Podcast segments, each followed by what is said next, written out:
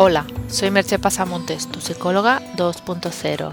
Puedes encontrar más información sobre mis servicios de psicoterapia, coaching, coaching con caballos en www.merchepasamontes.com. Seguimos hoy con la serie Reflexiones veraniegas, cómo abrir tu mapa mental, con un podcast titulado La sal de la vida.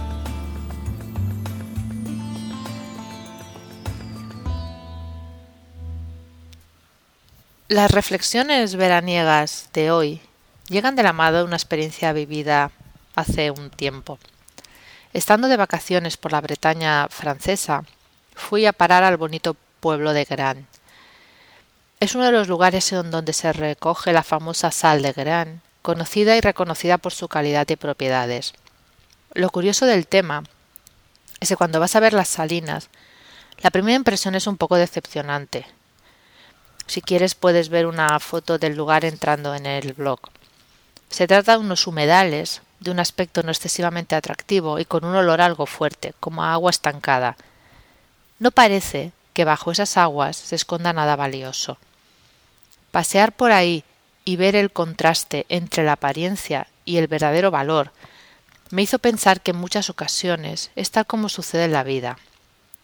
Puedes pasar e, por ella con la sensación de que nada interesante está pasando, de que estás estancado en un humedal. Pero también es posible que tengas que hacer como los paludiers y rastrear la superficie con un palo y dejar que la sal se deposite en pequeños montones, que una vez secos adquirirán todo su valor. Y si además quieres coger lo mejor de ello, la flor de sal, que es la más delicada, debes hacerlo suavemente con las manos. Y de esa manera, suavemente, con el mayor cariño y delicadeza, es como tienes que tratar tu vida para sacar de ella la preciada flor de sal. Normalmente, esa flor se encuentra en contacto con la emoción, la emoción que te permite sentir el pálpito de la vida en cada instante, vivir el momento presente al máximo.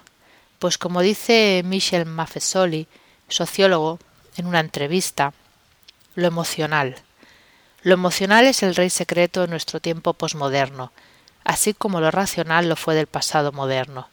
Mira alrededor y verás atmósfera emocional por todas partes. No es la primera vez que, que, decimos que vivimos en la era de la emoción, pero no debemos tomar eso como algo peyorativo, como si fuéramos inferiores por haber prescindido de parte de la racionalidad de épocas anteriores. Porque tampoco es que los resultados históricos de esas épocas sean como para echar cohetes sino que hemos de pensar que tenemos la oportunidad de vivir esas emociones y llegar a algo nuevo a través de ellas. Conectar con nosotros mismos y, desde ahí conectar con todo lo demás. Como dice el mismo Maffesoli, no se trata ya de dominar el mundo, sino de sostenerlo. Hoy solo te haré una pregunta. ¿Cuál es la flor de sal de tu vida? Puedes encontrar diferentes enlaces sobre lo hablado en este podcast en www.merchepasamontes.com. Hasta aquí el podcast de hoy. Te espero en el próximo podcast. Bye bye.